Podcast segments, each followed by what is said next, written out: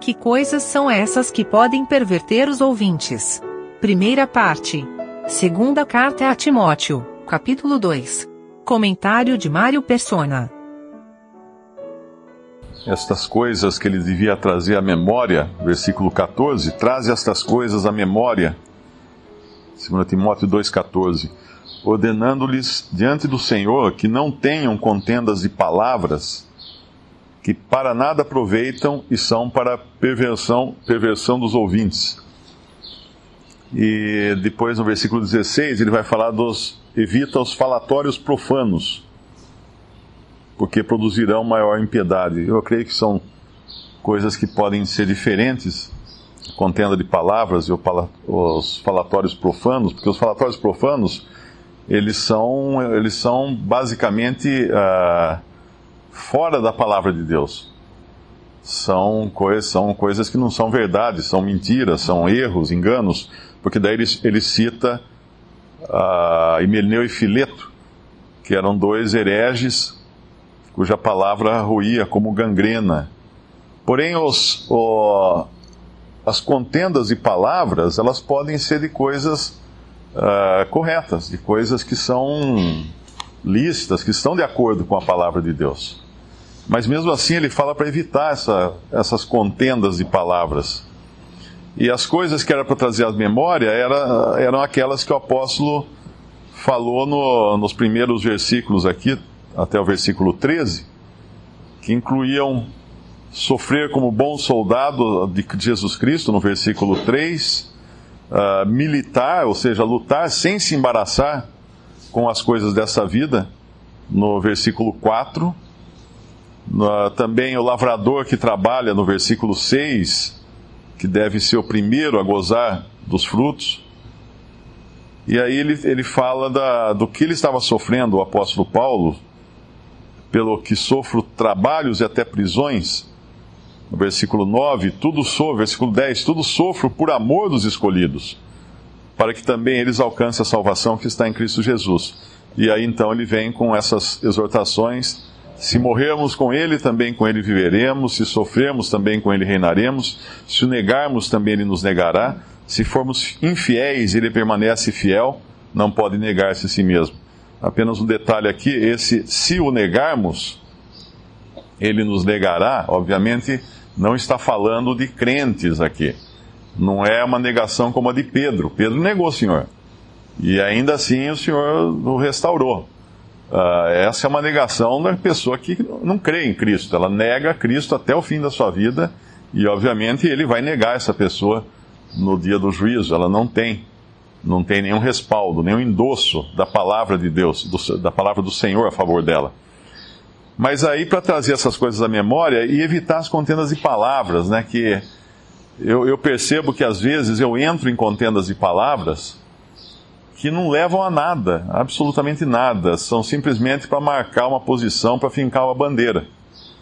E, e, quando a gente tem verdades tão preciosas como essas que nós hoje conhecemos, não apenas aquelas que se referem à salvação em Cristo Jesus, mas também acerca da verdade de estar congregado ao nome do Senhor, da verdade da, do arrebatamento da igreja, de tantas verdades preciosas que nós temos é muito fácil entrar em contendas de palavras que não que nada aproveitam e são para perversão dos ouvintes, porque às vezes a gente está conversando com alguém e começa a discutir doutrinas ao lado de um incrédulo, por exemplo. E esse incrédulo vai fazer o quê? Falar, esses caras nem não se entendem nem entre eles, estão querendo que eu também me converta, que eu aceite essas coisas. Se eles não conseguem se entender, por que, que eu iria? Então é um cuidado que todo cristão deveria ter. Aquele cuidado de não perverter ouvintes por contendas e palavras que, que são apenas para marcar uma posição, para dizer, não, eu tenho razão, alguma coisa assim. E nós encontramos na palavra de Deus uh, situações em Israel, por exemplo, no Antigo Testamento, quando eles estavam em tamanha ruína, que Deus permitiu até coisas que não seriam na ordem que Deus estabeleceu. Eu quero com isso dizer que, por exemplo, a gente às vezes vê irmãos em Cristo uh, pregando o evangelho. Não, não falo dos, dos ladrões, né, dos, dos falsos, dos lobos. Eu falo de irmãos sinceros que às vezes estão empenhados na obra do Evangelho, empenhados em visitar seus irmãos, em levar consolo, levar conforto. E, e, muitas vezes nós acabamos sendo de tropeço por queremos discutir ou debater ou coisas assim. E quando Deus está usando esses, ainda que na sua ignorância quanto a alguns detalhes da maneira de como pregar ou das verdades que deve pregar ou da, da do, do, mesmo do evangelho, né? Às vezes é um evangelho até com algumas misturas que obviamente não estão corretas, né? Não é uma não é uma desculpa, mas na ignorância muitas vezes. Quantos de nós na ignorância, na ignorância também levamos a palavra de Deus eu me lembro quando me converti, eu saí pregando para todo mundo, falava para todo mundo. Hoje eu olho para trás e falo assim: nossa, quanta, quanta coisa errada eu falei naquela época. Mas ainda assim, era num, com um coração sincero, por ignorância, e Deus, obviamente, honrou isso. Deus, obviamente, deu um desconto, vamos chamar assim, né? Porque daqui a 10 anos eu também vou olhar para hoje e falar assim: oh, nossa, olha o que você falou lá, não estava totalmente correto, né? E eu estava lembrando de uma passagem uh, em, em Juízes. Eu acho que é uma passagem de grande proveito para nós. Juízes capítulo 3. O livro de Juízes, ele é muito parecido com a nossa época. Porque o último capítulo de Juízes fala que não havia rei em Israel, mas cada um fazia aquilo uh, que estava de acordo com a sua própria, uh, sua própria vontade, ou alguma coisa assim. É, naqueles dias não havia rei em Israel, porém cada um fazia o que parecia reto aos seus olhos, o que parecia reto aos seus olhos. Por não haver rei em Israel, não haver direção em Israel. E, e aí Deus então levantou o Senhor, no capítulo 2, versículo 16, levantou o Senhor juízes que os livraram das, da mão dos que os roubaram. Porém, tampouco ouviram os juízes, antes se prostituíram após outros deuses, se encurvaram a eles e etc. Uh, ah, essa era a situação desse povo em tempo de extrema ruína, extrema fraqueza, extremo abandono da verdade e nada mais fácil do que nós enxergarmos isso nos nossos dias. E nessa situação de extrema fraqueza, nós vemos alguns que eram ou levantados como juízes por Deus, e outros que eram usados por Deus para libertar Israel de, alguma, de algum modo dos seus inimigos. Nesse capítulo 3 nos fala de Otiniel, de Eglon, Eude, e tem um que fala só um pedacinho é, no final, aqui no versículo 31 depois dele foi Sangar, filho de Anate, que feriu a seiscentos homens dos filisteus com uma aguilhada de bois, e também ele libertou Israel. A aguilhada de bois, eu acho que era o, o arado, né? Acho que era aquela ponta do. que ia na terra, será que era isso? Devia ser alguma, alguma, alguma parte da, ou era a ponta que enfincava na terra, ou era o, a vara que. Mas eu acho que, era, acho que era o pedaço de pau, uma parte do arado, talvez. Mas isso aqui é interessante porque eu estava pesquisando, o nome de sangar significa espada. Mas numa outra passagem em, em 1 Samuel, eu creio, nós vemos que os filisteus, uh, eles costumavam proibir ou eliminar todos os ferreiros dos povos que eles dominavam. E assim foi com Israel também. Esse povo estava subjugado ao inimigo dele, deles, uh, aos filisteus e outros povos também. Eu acho que no, no começo do livro fala um pouco sobre isso. E eles não tinham armas, porque eles não tinham ferreiros.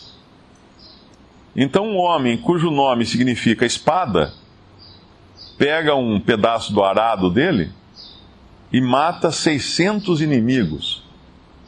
Eles não tinham espadas, eles não tinham escudos, eles não tinham lanças, eles não tinham nada que pudesse ser de metal para justamente para é, eles estavam desarmados. Uma coisa que um que um país faz quando invade outro é proibir a fabricação de armas. Foi assim na Primeira Guerra Mundial com a Alemanha e foi assim na Segunda Guerra Mundial com o Japão e com a Alemanha também.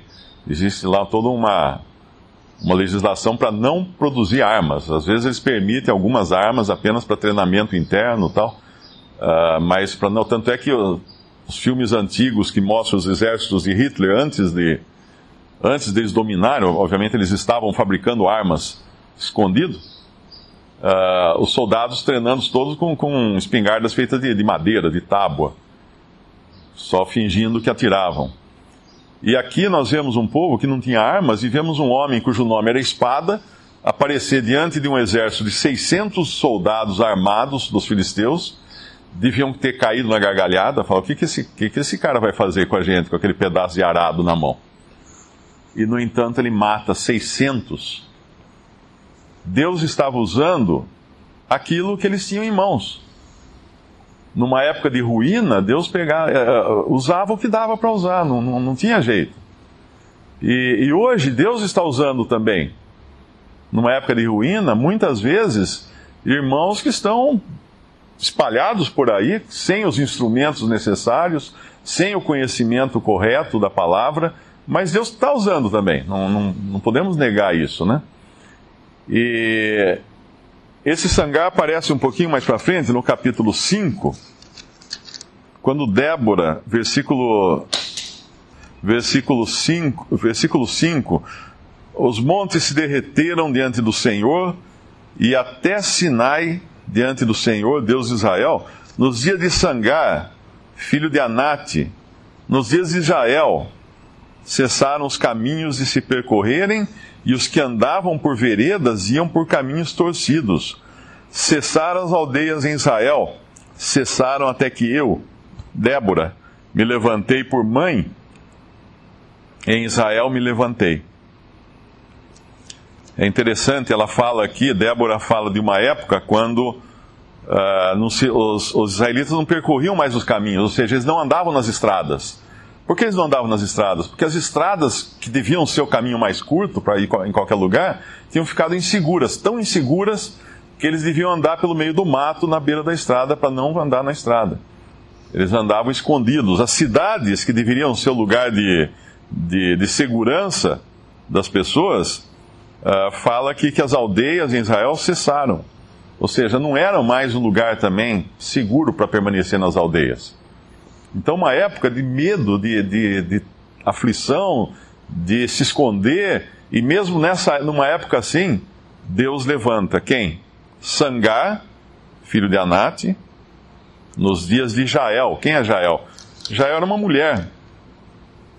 Uma mulher que matou, uh, no, no capítulo 4, um pouco antes, versículo 21 então Jael, mulher de Eber, tomou uma estaca da tenda e lançou mão do martelo e foi-se mansamente a ele.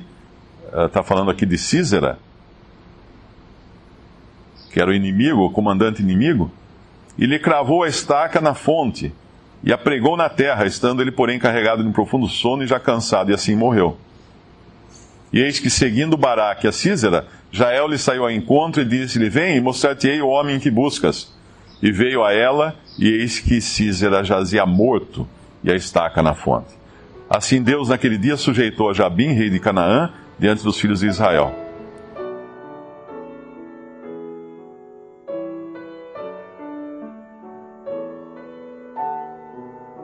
Visite respondi.com.br. Visite também 3minutos.net.